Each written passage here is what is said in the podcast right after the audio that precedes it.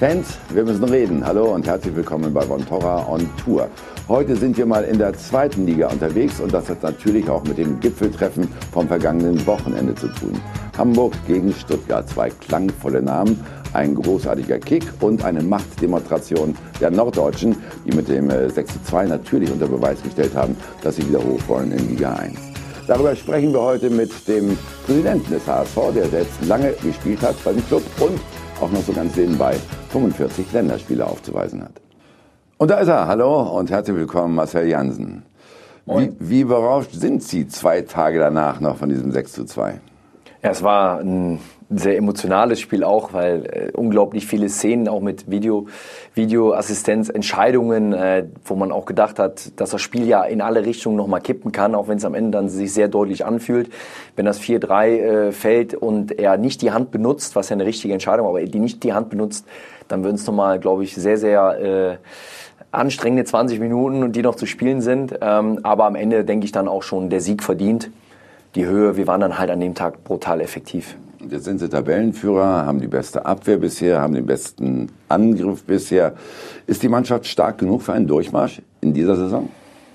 Ich glaube, Durchmarsch allgemein ist ein, gefährliches, äh, ein gefährlicher Begriff, gerade für unsere noch kurze Historie in der, in der zweiten Liga mit letzten Jahr waren wir auch äh, Herbstmeister mit sechs Punkten Vorsprung auf Platz drei, glaube ich, und äh, haben dann eine wirklich schlechte Rückrunde gespielt und sind auch verdient nicht aufgestiegen. Das muss man auch so ganz klar sagen. Im Moment äh, sind die inhaltlichen Spiele schon äh, ein Fortschritt zum letzten Jahr, wenn man auch mal die Ergebnisse ausblendet, sondern sich einfach die Spiele anschaut. Ähm, denn in der Hinrunde hatten wir sehr, sehr viele knappe Siege, also so mit einem Torunterschied, ähm, die nicht zwingend unverdient waren, gerade nach dem, nach dem Trainerwechsel. Dann in der, in der Hinrunde, wo wir gute Punkte geholt haben. Aber die Art und Weise äh, dieses Jahr ist schon im Moment anders. Und ich glaube, wir haben aber auch viel Erfahrung jetzt auf der, auf der Trainerbank und das immer richtig einzuordnen. Auch ein 6-2 gibt in Anführungsstrichen nur drei Punkte. Und äh, das ordnen wir auch so ein und freuen uns aber über eine Entwicklung, die wir in der Mannschaft gerade sehen. Aber die zweite Liga bleibt und ist gefährlich. Gerade Mannschaften jetzt letztes Jahr Union äh, ja.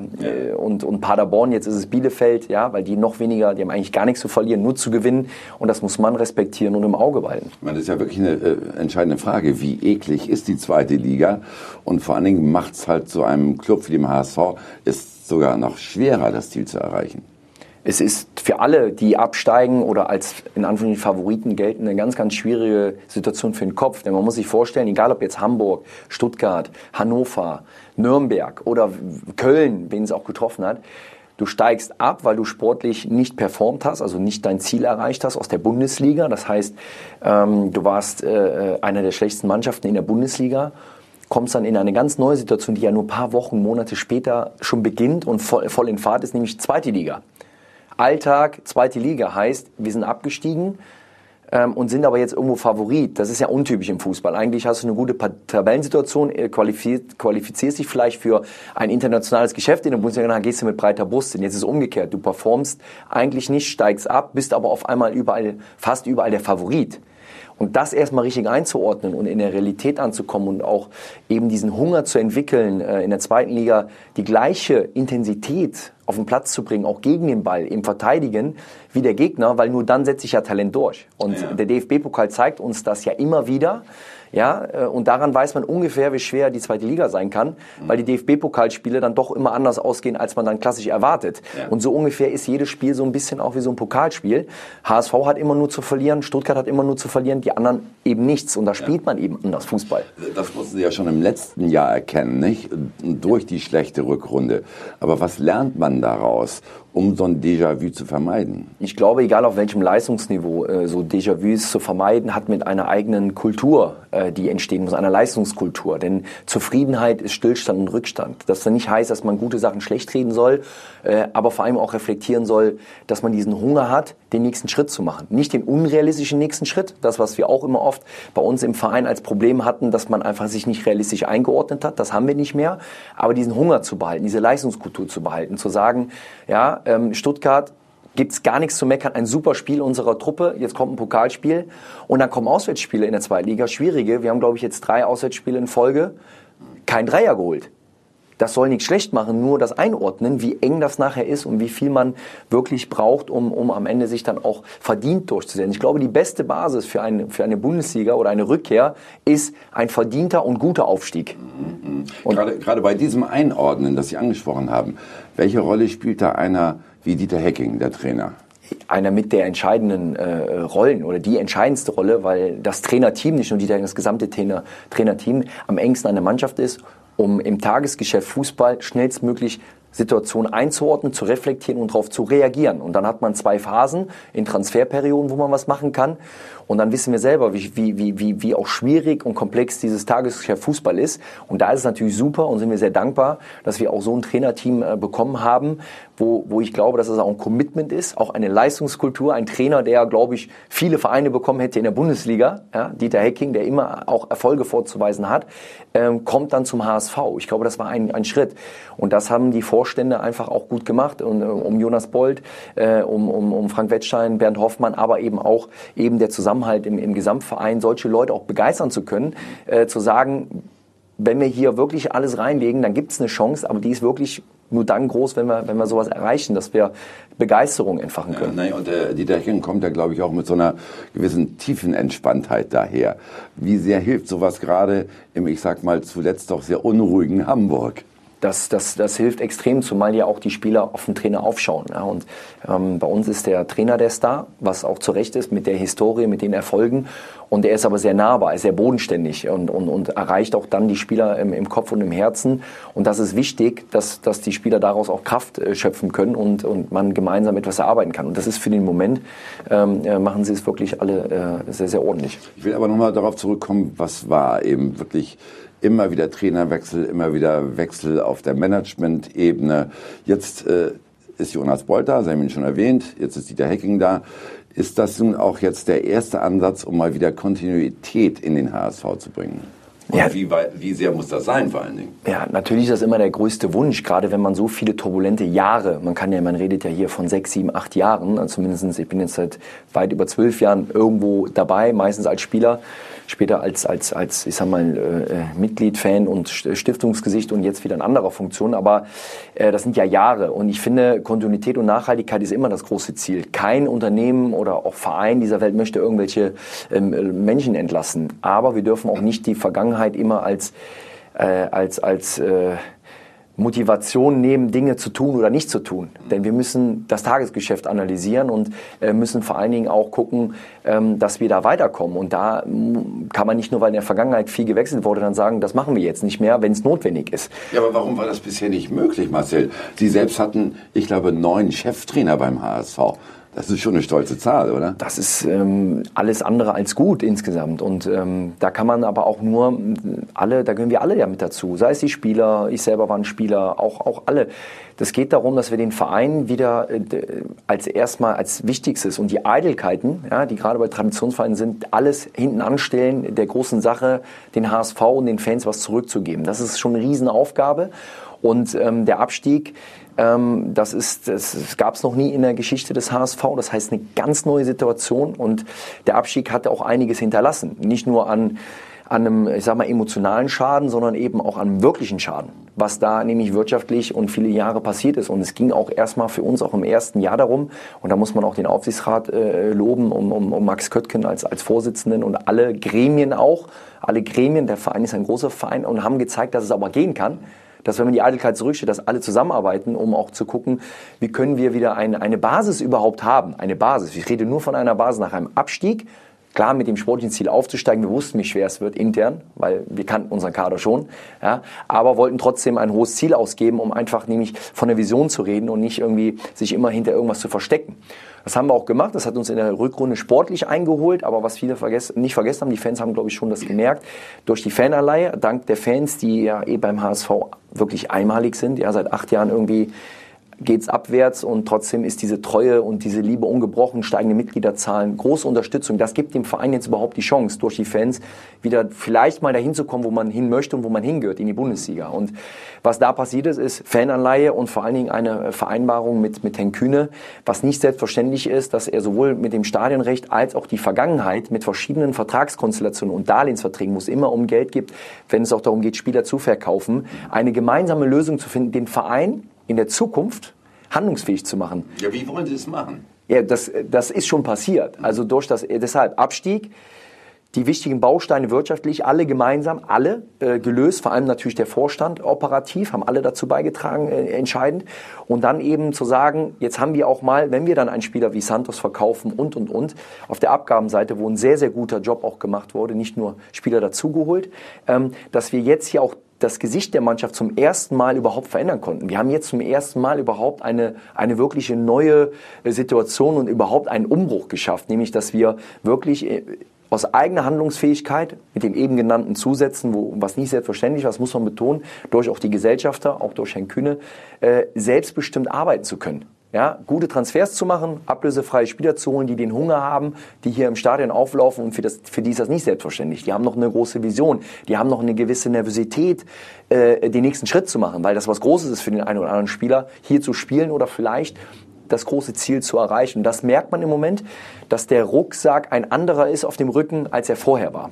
Und das war, glaube ich, schon schwierig genug und sind dankbar, dass wir das überhaupt erreicht haben, in den zwei Jahren eine einigermaßen eine Stabilität, die ist noch lange nicht zu Ende. Wir haben noch viele Herausforderungen, auch wirtschaftlich, viele Herausforderungen. Aber da sind wir auf einem seriösen und guten Weg. Und das ist die Grundvoraussetzung für alles andere. Aber es geht ja auch darum, das Image des HSV mal wieder ein bisschen aufzubessern. Ich meine, zwischendurch war das in der Tat die Lachnummer nicht nur im Norden. Äh, und äh, das letzte Jahr war eigentlich ja noch viel schlimmer, weil der Aufstieg dann nicht vollzogen werden konnte. Wie wollen Sie das denn wieder hinkriegen? Welche Möglichkeiten gibt es da halt, um dem HSV wieder ein anderes Image einzuverleiben? Was in Zukunft passiert, muss man sehen. Aber das stimmt. Ähm, es gab äh, viel zu viele Schlagzeilen, äh, die, die, die, die da waren. Ich finde sogar im letzten Jahr war es eine reine sportliche Schlagzeile, dass wir die Rückrunde einfach nicht performt haben. Ich finde, das war aber alles im Rahmen, weil es war ja ehrlich. Wir haben sportlich nicht das in der Rückrunde geliefert, was wir hätten liefern müssen. Punkt. Und darauf haben wir, haben wir dann reagiert, das analysiert im Sinne immer nur des HSV, nicht wegen Eitelkeiten zu versuchen, wie können wir die Wahrscheinlichkeit erhöhen, im nächsten Jahr hoffentlich aufzusteigen. Ähm, das ist das. Das war rein sportlich. Ich finde, auch im letzten Jahr war es sehr, sehr ruhig. Es war ein, ein, ein gutes Umfeld. Es gab kaum Zusatz.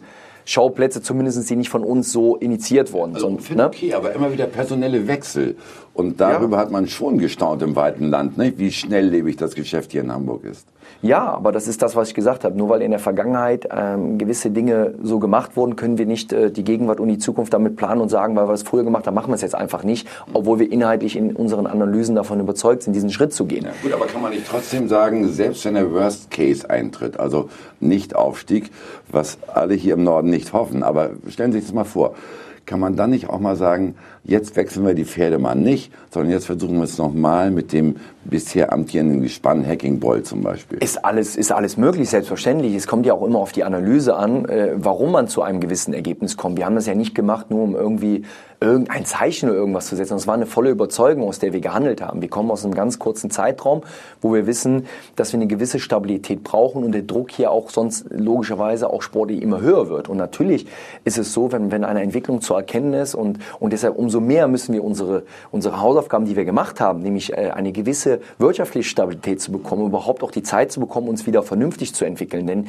mal ehrlich, sportlich gesehen, wenn wir letztes Jahr aufgestiegen wären mit ein bisschen Glück, dann ob, trotz der schlechten Rückrunde vielleicht, sagen wir mal, der eine oder zwei oder drei Punkte, die nachher gefehlt haben, hätten gereicht das Fundament für die Bundesliga, es wäre sehr, sehr dünn gewesen. Und, und das ist aber die Herausforderung, die haben alle äh, Vereine. Und da äh, hoffen wir eben, dass wir wirklich mit einer überdurchschnittlichen guten Saison dann auch dahin kommen, um einfach das zu machen. Und es geht nicht darum, und wir sind die Letzten, die irgendwie einfach immer nur schnell und viel Personal äh, wechseln wollen. Dass es im letzten Jahr so gekommen ist, ist halt auch eine Entscheidung übergeordnet gewesen, die, die, die der Vorstand zusammen mit dem Aufsichtsrat getroffen hat, weil ich meine, es gibt keinen, der besser als du weißt, äh, wie sehr nachher auch so eine Analyse, wenn man weiß, Tagesgeschäft Fußball hängt ja immer davon ab, wie schnell man reflektiert und wie schnell man handelt. Und es hat auch der Glaube.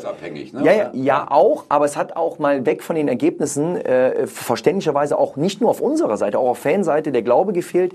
Warum sollte man Nächstes Jahr, es kommt immer eine schwierige Zeit und auch eine, eine kleine Krise. Die hat auch äh, Dortmund und Bayern München in der Bundesliga. Äh, die haben wir, werden wir auch in der zweiten Liga haben. Aber welche Lösungen hat man, die man vorher nicht hatte? Und das kann ja nicht immer nur der Kader sein und immer nur der ein oder andere Spieler, sondern da geht es ja auch viel um äh, äh, eine Einheit zu sein, Lösungen zu finden, kreativ zu sein, ja, weil wir, wir müssen als HSV kreativ sein. Wir sind nicht da, wo, wo wir mal irgendwann mal vermeintlich waren äh, äh, oder nicht. Wir sind in der Realität zweiten Bundesliga und da sind wir zurecht.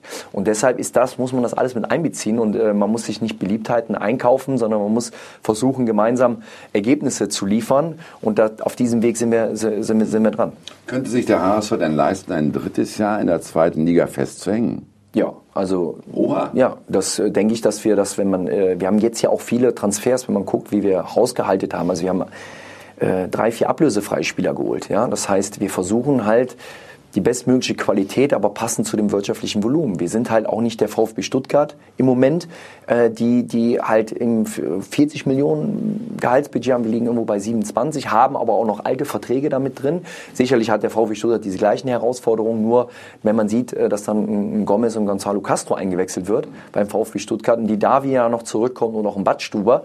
Also dann ist das ein anderer Kader und andere Möglichkeiten. Wir müssen wirklich über Teamgeist kommen, über Kampf und über diese, diesen, diesen Asset, den wir wirklich haben als Traditionsverein, unsere Fans. Denn ich glaube, wenn da nicht die Geduld und auch die, der Zusammenhalt so groß wäre, könnte man gar nicht jetzt in den letzten anderthalb, zwei Jahren so vernünftig arbeiten wenn man sich selber zerfleischt. Und das ist nicht passiert und das muss man den Fans ganz groß äh, anrechnen. Aber noch ein Jahr zweite Liga, da läuft man doch vielleicht sogar Gefahr, dass man als Club das gleiche Schicksal erleidet wie 1860 oder wie Kaiserslautern, also die anderen Traditionsclubs. Es sind alle Gefahren da. Ja, aber kann nicht der Anspruch sein, oder? Ist ja auch nicht unser Ziel, haben wir auch nirgendwo ausgegeben. Ja, Nur wo wollen Sie denn mittelfristig überhaupt hin? Also was ist Wir so wollen mittelfristig gerne in die Bundesliga zurück, aber auch dafür muss der HSV arbeiten und kämpfen und sich das verdienen. Äh, das ist der Weg im Moment, der eingeschlagen wurde äh, mit den ganzen Herausforderungen. Man darf halt die Vergangenheit kann man halt leider nicht komplett weglassen, wenn wir zum ersten Mal in der Historie absteigen und eigentlich nichts mehr da ist außer Probleme. Da muss es erstmal Menschen finden, die sagen, okay, wir sind jetzt trotzdem dabei. Dazu gehören als allererstes die Fans und alle anderen, egal in welcher Funktion, die im Verein gerade da sind. Denn viele, die früher mal interessiert waren, sind auch nicht mehr da, weil die ja. gedacht haben, oh, das geht nicht mehr gut. Da gibt es viel zu gewinnen und viel zu verlieren. Aber man muss halt eine Vision haben, man muss positiv sein und man muss auch selbstkritisch sein. Äh, und ich glaube, äh, auch eine Haltung zeigen und, und die versuchen wir. Und die Garantie gibt's nicht, aber äh, wir müssen die Wahrscheinlichkeit erhöhen. Und was wir oder ich aus meiner Position mit meinem Präsidium oder mit dem Aufsichtsrat machen kann, wir können ja nur die Wahrscheinlichkeit und die, die verbesserten Möglichkeiten der operativ Verantwortlichen äh, verbessern und in einen guten Austausch gehen und gemeinsam an den Problemen oder Herausforderungen äh, arbeiten. Es geht aber auch so ein bisschen um Identität eines Clubs, Marcel. Also äh, die letzten Jahre war nicht so ganz klar, wofür der HSV steht. Wofür will er denn stehen in Zukunft und wie kriegen Sie das hin? Ich glaube, es sind auch einige Maßnahmen schon passiert. Und das war kein, kein politisches Handeln, sondern ein, ein überzeugtes Handeln aufgrund von vielen Austausch mit den, mit den Fans, mit den Fangruppen, mit, mit allen, äh, ich sag mal, Gremien und, und auch äh, zwischen EV, AG und auch den, den Fans. Für was wollen wir eben genau stehen und ist das alles, was wir so gemacht haben, was man auch messen kann an dem einen oder anderen, ist das überhaupt hanseatisch? Ist das überhaupt unsere Haltung? Und da sind mir viele Sachen und nicht nur mir, sondern vielen äh, nicht so aufgestoßen, wo man sagt, da müssen wir was ändern und ich glaube, da sind auch einige große Veränderungen, die ja auch medial breit diskutiert wurden, geändert worden und da führt auch kein Weg dran vorbei, das zu ändern. Denn neben dem, ob ich mal ein Spiel gewinne oder verliere, ist es auch eine Haltungsfrage. Und ich glaube, die Haltungsfrage muss es sein, dass es um den Fußball in erster Linie gehen muss, vor allen Dingen auch um den Fußball HSV. Ja, und, und nicht nur erst um die schöne Stadt und dann wird noch ein bisschen Fußball gespielt, sondern Fußball HSV Mittelpunkt, ist aber auch der Mittelkreis, weg von der, von der Uhr, ja, ähm, wo, wo, wo nachher die, die, die, die Identifikation noch damit war, daran haben wir uns geklammert, wir sind äh, der einzige Club, der noch nie, dann ist ja klar, dass es irgendwann mal passiert. Das ist ja nur die Frage der Zeit, weil irgendwann wird's halt, äh, hat auch schon andere, fast jeden getroffen, oder so gut wie jeden, glaube ich sogar. Äh, und davon muss man sich auch lösen. Und man muss halt auch neu ausrichten und sagen, für was steht man? Steht man auch für, für eine Überheblichkeit? Steht man für, für Lieder, in denen andere, ich sag mal, auch indirekt oder auch direkt beleidigt werden. Wofür also, wollen Sie denn stehen? Wir wollen genau dafür stehen, wofür Hamburg eigentlich steht. Für, für hartes Arbeiten, für Ansiat sein, für Unternehmertum und für Anpacken und für, für auch eigentlich eine Selbstkritik äh, die man intern vor allen Dingen pflegt im Austausch, die war nicht immer gegeben, muss man auch ehrlich äh, sagen. Ich glaube, die Unternehmer in Hamburg machen es uns vor, wenn die immer nur sagen, es ist alles super, obwohl es nicht läuft dann, dann ist es nicht so. Und äh, nicht den Fehler immer nur bei einzelnen Personen suchen, sondern auch mal größer denken und im Gesamtkonstrukt. Und wir wollen dafür stehen, dass das, glaube ich, auch im, in, in dem einen oder anderen Fall eine, eine klare Haltung, im Fall Jatta, äh, auch bei anderen Themen zu zeigen, dass wir ein neues Selbstverständnis entwickeln, aber auch das nicht nur selber wir entwickeln, die jetzt irgendeine Position haben, sondern vor allen Dingen auch die Fans mit auf diese Reise nehmen. Ja. Äh, und das spürt man, glaube ich, im Moment. Und äh, das ist die Kunst natürlich, das, das weiter äh, zu forcieren. Dabei fällt mir ein, ist der Fall Jatta abgeschlossen? Für uns erstmal ja. Also das ist ja auch da, wollen wir ja gar nicht ähm, uns jetzt irgendwie in dem Sinne positionieren oder so, sondern wir sind ein, ein Fußballverein, ja, der irgendwie Dokumente bekommt, diese werden dann geprüft und äh, da ist unsere Aufgabe zu Ende. Wir haben so viele Herausforderungen beim HSV, dass wir nicht da auch noch jetzt äh, für äh, eben die Verantwortung nehmen können. Und wir sind da offen, können uns immer nur transparent und ehrlich zeigen und kommunikativ und freuen uns, dass es einfach jetzt mal wieder um Fußball geht. Denn, denn Jatta muss man auch mal sagen, neben den ganzen Umständen, ob sie vielleicht ja auch zu Recht mal diskutiert wurden oder nicht, das, das wollen wir ja gar nicht. Für uns geht es ja nur darum, das ist ja ein Beispiel von top gelungener Integration. Integration. So, und das muss man ja auch sagen deshalb soll nichts und alles andere, das muss man dann abwarten, aber da können wir als HSV nur das machen, was wir getan haben und das ist Haltung zeigen und ähm, das ist auch, denke ich, auch verständlich, denke ich, auch jetzt aus Sicht des Vereins, wenn, wenn es nicht HSV beobachten. Zurzeit läuft es beim HSV auf Platz 1 in der zweiten Liga. Morgen das Pokalspiel gegen Stuttgart, wieder gegen den VfB.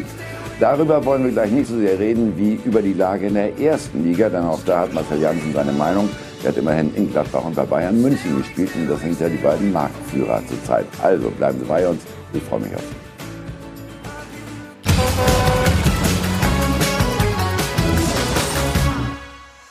Wir sind zurück bei Von Torra on Tour, heute mit dem Präsidenten des HSV, Marcel Jansen. Wir schauen mal schnell hoch in Liga 1 mit unserer Schnellfragerunde, Marcel. Also, wer steigt auf in diese Liga 1? Ja, hoffentlich der, der HSV. Ich denke, der VfB Stuttgart mit der Qualität auf jeden Fall. Und Bielefeld sehe ich im Moment auch dabei. In der ersten Bundesliga überrascht mich? Freiburg. Mhm, klar. Mit, mit Nachhaltigkeit, aber wenn man auch schaut, das geht so ein bisschen unter, wie Freiburg auch teilweise schon Spieler von der Bank bringen kann, dann ist Freiburg ein ernstzunehmender Kandidat auch für die, für die UEFA Cup oder Euroleague Plätze. Wer wird deutscher Meister? Bayern München. Obwohl sie im Augenblick nur Zweiter sind. Das bringt mich dann natürlich zu der Frage, wenn wir auf den Titelkampf schauen, was ist für Sie verwunderlicher, dass Ihr alter Club Mönchengladbach Erster ist oder dass Ihr alter Club Bayern nicht Erster ist? Nein, ist ja auch noch sehr früh in der Saison. Warum komme ich zu dem Schuss Bayern München? Nicht, weil man das einfach nur so schnell sagt und das meistens auch oft so passiert ist, sondern wenn eben Bayern vielleicht noch nicht so in der Saison drin ist jetzt gerade. Also Champions League läuft super, aber in der, in der Bundesliga ist und trotzdem eigentlich keiner zeigt, dass er jetzt schon mal so ein bisschen wegzieht, dann ist es eigentlich nur eine Frage der Zeit, bis Bayern dann kommt, weil sie natürlich vom Kader her die, die Möglichkeiten einfach haben. Borussia Mönchengladbach ist hochverdient aktuell da oben. Was ich sehr, sehr gelungen finde, auch in dieser Saison, ist eben auch die Analyse der letzten Jahre zu sagen, was fehlen uns für Spielertypen. Denn wenn man sieht, welche Athletik sie eingekauft haben, auch in der Offensive. Das hat gerade jetzt gegen Frankfurt nämlich den, den, den Dreier gebracht, dass du neben guten Fußballern, die schon da sind, die fußballerisch stark sind, einfach so ein Tyram, auch ein Embolo, der ja auch seine Qualitäten hat, wenn man eben ins Spielsystem passt und wenn man da den Spielern auch ein Vertrauen schenkt, was sie gemacht haben und auch die Mischung hinbekommen, dann auch mit Altverdienten wie Patrick Herrmann, der da einen guten Job macht ähm, und und und mit Leiner einen Spieler geholt haben. Also Gladbach kann auch jetzt mehrere Varianten spielen und sind halt immer brandgefährlich, weil weil sie auch selbst in einem Spiel, wo sie vielleicht fußballerisch nicht so durchkommen, immer wieder für Tore gut sind und weil sie Geschwindigkeit auch vorne haben. Also, also sie bleiben vorne. Ich glaube im Moment, dass Gladbach auf jeden Fall vorne äh, dran bleibt und sogar einen kleinen Vorteil auch aktuell hat, nicht nur aufgrund der Tabellensituation, sondern von der Spielphilosophie flexibler ist als jetzt zum Beispiel Dortmund. Ja, Dortmund, wenn, wenn sie ihr fußballerisches Spiel nicht durchgezogen bekommen, dann ohne Mittelstürmer vorne, glaube ich, fällt es schwer, irgendwie mal einen Plan B zu entwickeln. Und den kann Gladbach im Moment entwickeln und das ist der Vorteil. Und warum sind die Bayern plötzlich nicht mehr so äh, dominant Ihrer Einschätzung nach? Ja, da muss man immer aufpassen. Das hat sie ja auch immer gefährlich gemacht, auch im letzten Jahr. Ne? Äh, Nico Kovac, äh, beeindruckende Saison, wie ich finde.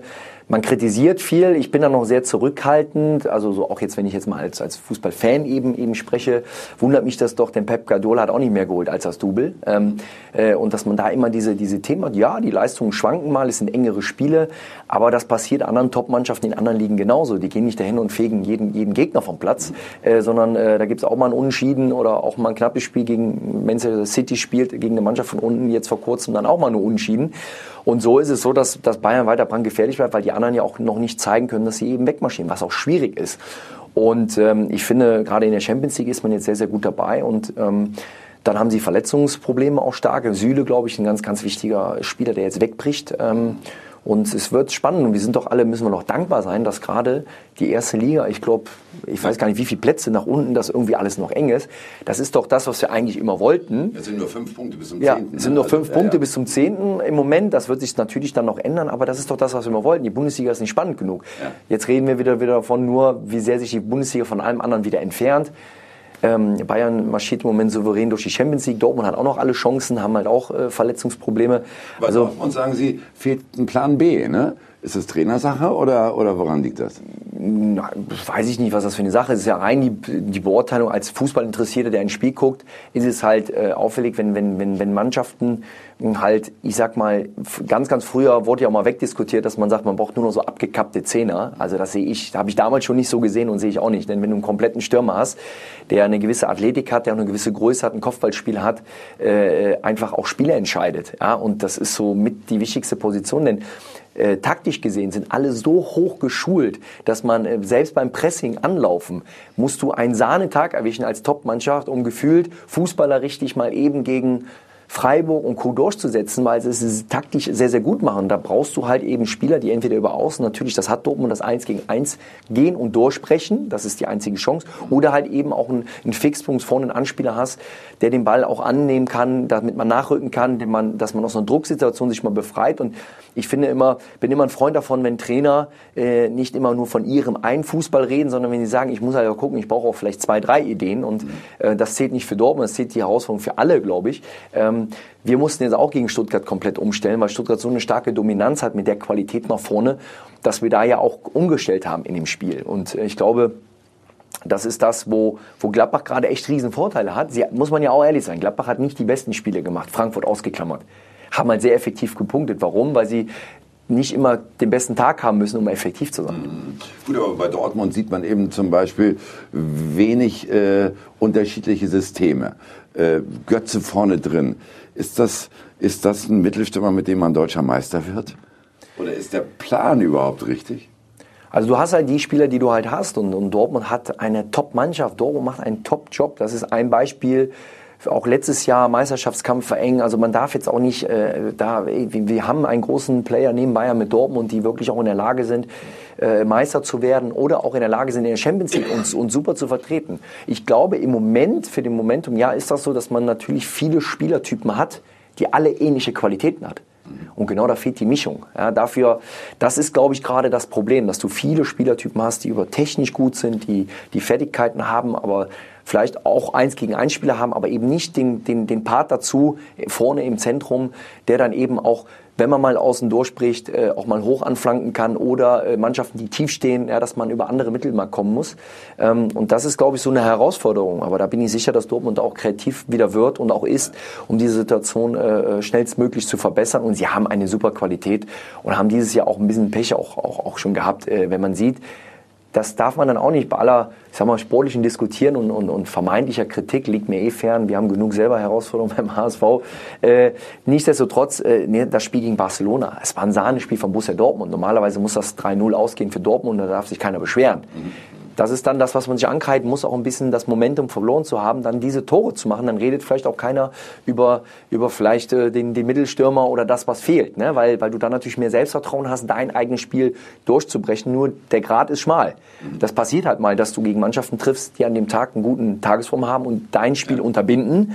Und dann brauchst du halt natürlich auch nochmal einen weiteren Plan. Gut, es bleibt spannend im Titelrennen, das wird feststehen. Und darum gehen wir da jetzt mal weg und reden über Sie. Sie haben Ihre Karriere mit 29 beendet, sehr, sehr früh. Warum eigentlich? Weil Sie ja noch voll im Saft waren und weil Sie auch andere Angebote hatten. Ja, das hatte mehrere Gründe, die ich für mich dann natürlich reflektieren muss. Ich war in meiner äh, Spielerkarriere nie an dem Punkt, dass ich ablösefrei war. Das war der perfekte Moment. Ich war zum ersten Mal mit 29, also stand keine drei vor, ablösefrei, aber das wäre zu kurz gedacht. Äh, so bin ich halt, dass man sagt, okay, ich war jetzt sieben Jahre beim HSV. Ich war vorher bei Bayern München, Borussia Mönchengladbach, durfte mega tolle Erlebnisse mit dem DFB, der Nationalmannschaft und mit drei Traditionsvereinen erleben und vor allem im HSV die prägendste Zeit natürlich auch die, die Widerstände, die wir da hatten, äh, wo es nicht lief. Da reift man ja am meisten im, im, im Misserfolg und für mich musste sich dann die Frage stellen, wie stelle ich mir die nächsten Jahre vor, aber auch mittelfristig, also die nächsten 10, 15, 20 Jahre vor. Und ich bin jemand, ich brauche eine komplette Überzeugung, das Herz muss mitspielen. Und die Möglichkeit damals beim HSV den Weg als Spieler weiterzugeben, nicht von mir aus, den hat es damals nicht gegeben, von Vereinsseite aus, was auch völlig okay ist. Da gibt es jetzt auch nicht, ja, das finde ich jetzt äh, nicht gut. Das war eine Entscheidung, ist in Ordnung. Ja, und warum sagt man nicht, dann gehe ich vielleicht doch mal nach Freiburg oder schaue mich im Ausland um oder nach China, um nochmal abzuräumen? Genau, die, die, diese Möglichkeiten, ob jetzt Premier League oder, oder Portugal oder Türkei oder, oder China in diese Richtung kam dann was oder waren auch schon Anfragen und ich musste dann irgendwann ja auch meinem Berater damals im Gerd von Bruch irgendwie mal einen Wink mit dem Zaunfall geben und habe mir ein bisschen äh, Gedenkzeit gebeten auch, habe das auch lange rausgezögert, um einfach wirklich eine gute Entscheidung für mich zu treffen, die mich als Mensch auch weiterbringt. Und ähm, ich bin dem Fußballgeschäft ja extrem dankbar ähm, und habe mich auch pudelwohl gefühlt mit Höhen und Tiefen natürlich.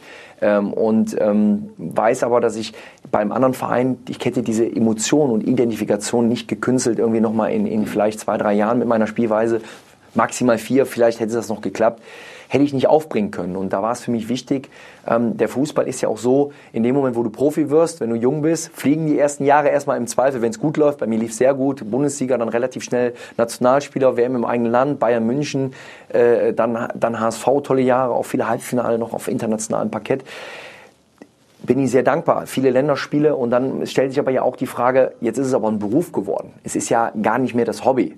Das heißt ja ein Beruf, was ja der schönste Beruf natürlich ist, den es für mich gab damals, der Welt, nämlich Berufsfußballer, birgt ja aber auch eine, eine andere Seite mit. Denn als Berufsfußballer musst du Leistung bringen. Wenn, er, wenn, wenn du nicht performst, kommt der Nächste. Wenn der Trainer keinen Bock mehr hat äh, auf dich, dann bist du auch raus. Wenn du keinen neuen Verein kriegst, auch. Wenn deine Leistungen schlecht sind, wenn du dich verletzt. Also es gibt ja viele Faktoren natürlicher Art, ohne schwarz zu malen, weil ich bin äh, ein Mensch, der nach vorne denkt, ähm, sind das ja Themen. Und habe ich gesagt, wer ist denn der Marcel Jansen außerhalb des Fußballs? Und da habe ich mich für den Weg als Unternehmer entschieden, um ähm, ganz bewusst, um äh, in Hamburg das, was ich parallel schon angefangen habe, weiterführen zu können, dem Verein trotzdem äh, treu zu bleiben, äh, eben in, in, in ehrenamtlichen äh, Gremien und auch in der, in, mit der Stiftung. Ähm, um aber meinen Weg unternehmerisch in Hamburg äh, weiterzuführen, denn ich habe mich für das Thema Gesundheit äh, entschieden, also mit meiner Beteiligungsgesellschaft wirklich gesellschaftliche Probleme, die schon da sind, aufzugreifen und in, in gute, hochwertige Lifestyle Anlaufstellen äh, zu geben, äh, trotzdem bezahlbar für die Menschen. Und das hat mir halt viel mehr gegeben, mein Herz viel mehr erreicht, morgens aufzustehen und eine Aufgabe zu haben, die mich jetzt, jetzt schon täglich erfüllt. Und dann ist mein Weg ja beim HSV, wie man ja auch weiß, äh, geblieben und sogar nochmal auf eine andere Art und Weise nochmal, weil die Mitglieder es so gewünscht haben, dann auch, äh, hat sich das nochmal gesteigert. Und da, das erfüllt mich zu 100 Prozent und es war für mich absolut die richtige Entscheidung, das so zu machen. Also Sie bereuen es jetzt vier Jahre her, im Nachhinein nicht, auch nicht im stillen Kämmerlein. Ähm, überhaupt nicht. Ähm, das, was doch eine, eine harte Herausforderung war, emotional, die gab es. Also das ist bereuen ja nicht, das, das auf gar keinen Fall. Aber was mir gefehlt hat, war der Fußballplatz und die Kabine. Kann ich mir vorstellen. Und das, habe ich mir zurückgeholt, denn ich habe mein Hobby wieder. Äh, habe dann vor zwei Jahren angefangen. So gut ist, ist natürlich auch eine schlechtere Voraussetzung jetzt mit den ganzen, äh, auch vielen Verletzungen und OPs, die man hatte. Dennoch, so, so gut es irgendwie geht, wieder in, in den Amateurfußball zu gehen, wo bei mir alles angefangen hat, wo wir alle waren und zu Hause sind. Und Hamburg hat eine große Tradition, gerade in, im Amateurfußball, auch in der Oberliga. Die Oberliga hier. Wir sind dann aufgestiegen von der Landesliga habe dann einige Spiele mitgemacht, so gut es ging, und Training. sagen, Sie kicken in der dritten Mannschaft genau. des HSV. Ne? Genau, das war meine Entscheidung und das hat es dann komplett rund gemacht, dass ich wieder dahin war, wo, wo wir hergekommen sind. Das war nämlich das, was mir gefehlt hat. Nach dem Training über, über das Training, über Spiel zu reden, mit, mit, mit Menschen zu reden, wie deren Alltag war, ne? Fußball, Mannschaftssport, mhm. auch mal ein Bierchen zu trinken und einfach auch wieder dieses Gefühl zu haben. Das hat mich dann komplett erfüllt und ja. äh, darf auch bei den anderen Themen sehr, sehr viel lernen. Ich bin ja sehr, sehr jung und bin ja sehr, sehr offen für alles, bin aber sehr, sehr ehrgeizig und auch leistungsorientiert. Ja, aber ähm, Sie haben Marcel ja auch auf Millionen verzichtet durch das frühe Karriereende. War das auch so eine Absage, vielleicht sogar eine bewusste Absage an die Geldmaschine Fußball? ich würde nicht sagen an die Geldmaschine Fußball, weil das bestimmt ja Angebot und Nachfrage. Ne, das ist, finde ich, auch irgendwo dann auch legitim. Man muss aber natürlich sensibel damit umgehen. Und für gewisse Werte und, und Dinge muss man gemeinsam, alle Vereine, auch kämpfen. Denn wir in den Bundesliga, Erst- und Zweitliga haben noch so gut wie immer ausverkaufte Stadien und noch eine sehr hohe Tradition. Dafür müssen wir kämpfen. Das ist das eine. Ähm, aber klar, rein auf dem Papier habe ich theoretisch dann wirklich auf, als ablösefreie Spieler auf sehr viel Geld verzichtet. Und wir wissen, ähm, äh, gerade im Ausland, äh, äh, da muss man steuerrechtlich nicht so viel teilen wie in Deutschland, was aber okay ist, dass man das in Deutschland macht. Ähm, und als Unternehmer sogar ja noch eher Risiko hat und, und auch noch dann äh, äh Mut zeigen muss. Äh, denn, ähm, aber das ist schön, diese Plattform gibt es in Deutschland. Deshalb war es für mich so, dass ich gesagt habe, ja, das wirtschaftlich gesehen, kurzfristig gesehen eher jetzt wäre eine andere Entscheidung logischer gewesen, aber ich finde auch, man muss halt auch mal standhaft sein und sagen, wie werde ich denn eigentlich glücklich? Und für mich war klar, dass ich nur mit diesem Weg, den ich jetzt eingeschlagen werde, auch mit Höhen und Tiefen in den letzten viereinhalb Jahren, fünf Jahren jetzt fast, wo ich raus bin, ähm, weil der andere Weg wäre einfacher gewesen. Und ich sage nochmal, und das müssen auch meine, meine Ex-Kollegen oder die aktiven Spieler auch verstehen, der Fußball oder die Welt hat nicht auf den Fußballer gewartet, der irgendwann mal aufhört. Das ist so. Davon müssen sich alle, egal wie groß deren Konto ist oder ihre Bekanntheit, sich alle mal verabschieden. Die Welt da draußen funktioniert halt anders. Und wenn man da reinkommt, wie ein Löwenbaby, was mit der Flasche aufgezogen wird und dann wieder in den Dschungel geht, und den Dschungel meine ich nicht in dem Kampf um die wirtschaftliche Existenz, im Bestfall, weil man gut verdient hat, ja. sondern den Kampf darum, wie eine Waschmaschine angeht, ob man noch die Bodenhaftung hat, ob man weiß, warum man morgens aufsteht, für was man stehen möchte, oder ob man irgendwie 20, 30 Jahre von 30, 35, wie auch immer, 40 bis 70, 80 nur noch davon erzählt, welche Tore man geschossen hat. Ist das, das ist schon dünn. Ist das vielen Fußballern eben dadurch, dass sie so verwöhnt sind in dem Geschäft, vielleicht abhanden gekommen? Ja, und auch da gibt's mehrere Gründe. Da kann man jetzt nicht die, die Spieler jetzt äh, zerschlagen und sagen, ja, die müssen doch da viel mehr machen und das wissen die doch vorher. Du brauchst halt auch das Umfeld dazu. Deine Freunde, deine Familie, dein Berater. Das Leben nach dem Fußball muss vorbereitet werden. Da muss man am besten anfangen, wenn die Zeichen am besten stehen, nämlich während der aktiven Zeit. Denn man hat diese Kapazitäten, das zu tun. Es wird aber auch oft vielleicht unterbunden, es wird auch vieles von den Spielern weggehalten. Und wie kann ich einem 17, 18, 19-Jährigen, der in fertig gesetzte Internate kommt, was ja auch Vorteile hat, denn es ist professionell, es ist gut, es gibt dir die Chance, eben dann den Weg professioneller zu machen. Da kommen ja auch viele gute Talente raus, aber es hat auch Nachteile. Und wenn dann zu Hause die Selbstständigkeit, das alles nicht mehr gegeben ist und deine ganzen Berater dich gar nicht mehr rebellisch sein lassen und noch mal was ausprobieren lassen außerhalb des Fußballs und du auch da nicht gut beraten bist, ja, äh, Thema unternehmerisch oder Kompetenzkreis finden, was wäre das denn, wer bin ich denn ohne einen Fußball? Da gibt's ja auch prädestinierte Leute, die im Fußball bleiben können, weil die das eine Erfüllung ist, Trainer zu werden oder, oder Sportdirektor oder, oder, oder. Und da wird viel zu wenig getan ist ein bisschen die Schattenseite des Fußballs. Da Sie aber ja. gerade gesagt haben. Nicht nur im Fußball. Ja, das ist da haben teilweise Sie leider in der Gesellschaft. In der Gesellschaft. In der Gesellschaft, ja. ja. Äh, da Sie aber gerade gesagt haben, die Spieler kommen sehr früh an sehr viel Geld. Sind Profifußballer Ihrer Einschätzung nach überbezahlt? Nee, es kommt ja immer auf den Umgang damit an. Ich meine, auch das, das Regulieren, wie bezahlt wird, macht ja der Markt. Das macht ja nicht der Fußballer. Also ich habe mit vier Jahren ja nicht angefangen, vor die Murmel zu treten, um zu wissen, dann verdiene ich damit mal viel Geld. Weil das ist eine Wahrscheinlichkeit von 0, Prozent. Äh, andere Märkte sind ja noch verrückter. Wenn man Formel 1 ansieht, Basketball ansieht, Baseball, also das sind ja Summen, da verdient ein NBA-Spieler das, was gefühlt fünf Mannschaften als, als äh, in der Bundesliga als, ja. als Gehalt haben, verdient da einer. Ja, also, aber, aber Sie haben sogar über den HSV gesagt, wir hatten in der Vergangenheit Spielerverträge, die sehr grenzwertig waren. Ja aufgrund Leistung Kohle draufgegangen. Ja, absolut. Gesagt, ne? ja. Absolut. Wenn du siehst, ähm, was, was, was bezahlt wurde und welche Leistung dabei rumkam, ist das eine, eine das war zu groß, diese Abstände. Und das ist, ist, ist ein Eigenproblem und Herausforderung von uns früher gewesen, ja. dass wir Spieler eher mit, mit, mit, mit mit Geld gelockt haben, äh, weil wir vielleicht sportlich nicht so überzeugen konnten. Dann haben sie große Verträge gehabt, aber keine Vision, die dann irgendwann anhanden gekommen ist, weil ja auch viele Leute dann aber auch nicht mehr da waren, die sie vielleicht geholt haben. Ne? Das ist aber nicht die Schuld der Spieler, die geholt wurden. Nein. Das sind Managementfehler im HSV gewesen, oder? Ja, das sind definitiv, klar, am Ende sind das äh, eine Entscheidung des Vereins. Den Spieler kann man nicht vorwerfen, äh, seine Unterschrift irgendwo drunter zu setzen. Dem Spieler kann man dann schon reflektiert damit vorsetzen. Im HSV haben sich viele zu viele Spieler, auch zu meiner Zeit schon, immer in dieser Komfortzone Rückzug. Ja, der Trainer ist ja wieder neu, Sportdirektor ist ja, boah, hier passiert ja viel, was soll ich denn machen? Mhm. Und äh, ich bin trotzdem Nationalspieler geblieben, obwohl wir gefühlt nachher nur noch im Abschied gespielt haben. Also man muss sich schon an die eigene Nase fassen, auch als Spieler. Das bekommen die aber auch ein bisschen aberzogen ja, und suchen schnell den Schutz hinter. Ja, meine Erziehung Eltern sagt, Junge, erstmal an die eigene Nase fassen, denn ein Trainer wird einen Teufel tun und nicht die Besten aufstellen. Ja, erstmal, und das ist auch eine Art Kultur, weil wir eben, oder eine Haltung, dass wir ehrgeizige Spieler brauchen, die bei sich gucken und nicht gucken, ist es jetzt vielleicht doch mehr der Trainer schuld oder der Sportdirektor. Mhm. Ja, sondern, und das ist dann, kommt dann natürlich mit so einem großzügigen Vertrag, kommt man natürlich in eine Komfortzone. Und diese Komfortzone ist dann gefährlich, aber der Fehler liegt ja erstmal überhaupt nicht beim Spieler, sondern natürlich bei den Abschlüssen äh, dieser, dieser hochdotierten Verträge. Sie sind äh, sehr reflektiert, Sie machen sich viele Gedanken auch heute noch um den Fußball. Äh, wie groß ist denn die Lust, doch nochmal vom ehrenamtlichen Präsidenten rein ins äh, operative Profigeschäft zu gehen?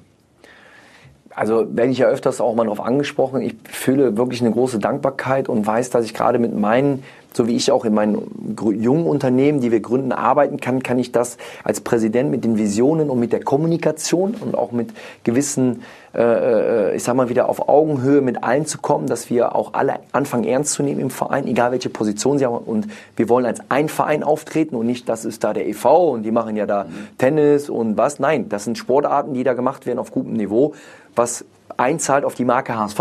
Mhm. Ja, und äh, der Respekt vor Sport und vor anderen Sportarten, der muss doch gegeben sein. Und das ist eine Aufgabe, die macht mir riesig Spaß. Plus natürlich nur zu unterstützen, denn im Moment der Vorstand macht einen hervorragenden Job. Auch im Aufsichtsrat. Nicht Eitelkeiten, sondern wie können wir unterstützen in unserem Ehrenamt dass, dass wir ein gutes Klima haben, ein Klima, in dem man arbeiten kann. Ja. Und äh, das sehe ich jetzt erstmal, äh, das läuft ja noch und das Vertrauen habe ich da bekommen. Und es ist ein Ehrenamt, ich mache keine operativen Entscheidungen, unterstütze aber alle Menschen, die es möchten, bin lange im Verein. Weiter so bleiben. Das soll absolut weiter so bleiben. Ich habe ja auch in den zwölf Jahren alles kennengelernt äh, im Verein. Das ist ja auch wichtig, um auch mal vielleicht reflektieren zu können. Auch, auch Menschen, die neu in den Verein kommen, egal ob das AG oder EV ist, äh, als Ansprechpartner auch, auch zu dienen bei dem einen oder anderen ähm, und auch so ein bisschen ähm, mitzunehmen auf die Reise. Wer ist der HSV? Wie tickt der eigentlich? Ja, und das ist eine Aufgabe, da fühle ich mich sehr, sehr wohl und es ist eine große Wertschätzung ja auch von den, von den Mitgliedern gewesen. Und da möchte ich weiter für kämpfen an der Front. Und da ist jetzt die Agenda nicht so, ich habe Visionen und Ziele mit meinen unternehmerischen Tätigkeiten, die Gesundheit und die Aufklärung zum Thema Gesundheit, ja. gerade bei uns in Deutschland deutlich zu verbessern äh, und auch Lösungsvorschläge konkret anzubieten durch Gründungen ähm, und Arbeitsplätze zu schaffen. Und da habe ich genug auch zu tun, dass ich ja. gerade merke, dass das passt und da fühle ich mich wohl. Würde jetzt aber auch nichts immer unbedingt komplett ausschließen und sagen, auf gar keinen keinen Fall. Aber im Moment sehe ich es eher wirklich nicht und ich weiß ja auch, wie ich bin und wie ich ticke, fühle ich mich da, wo ich jetzt bin, sehr, sehr wohl. Und es ist ja auch eine große Ehre, äh, auch wenn ich natürlich gewählt wurde in der schwierigsten Stunde der Vereinsgeschichte. Gerade dann ist es trotzdem eine große Ehre, dass man irgendwie versucht mit allen, äh, und da sind alle wichtig, Marcel Jansen ist nicht ja. der äh, ausschlaggebende Punkt. Der Punkt ist, ob wir alle gemeinsam was tun. Wir sind gleich wieder bei Ihnen und reden dann mit Marcel Jansen noch mal ein bisschen über sein privates Leben, aber innerhalb einer Schnellfragerunde. Da lernt man Menschen kennen. Bleiben Sie bei uns.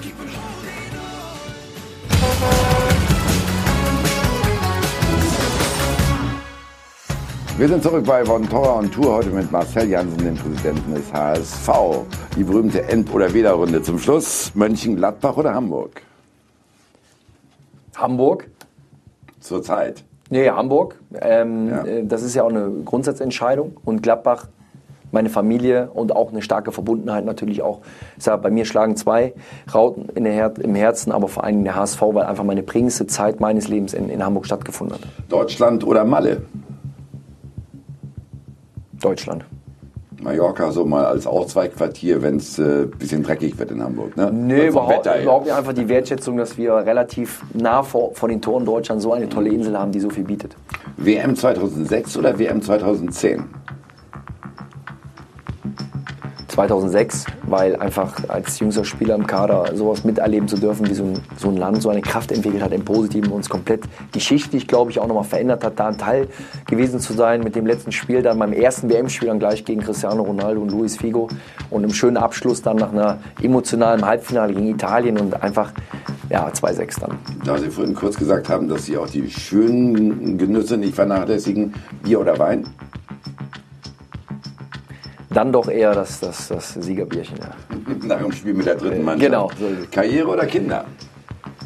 Ähm, ja, ist eine Frage der Zeit und auch der, des passenden Umfeldes. Ähm, deshalb im Moment Karriere. Das ist ja auch eine bewusste Entscheidung gewesen für mich, aber ansonsten auch äh, hohe Wichtigkeit Familie und Kinder auch irgendwann klar.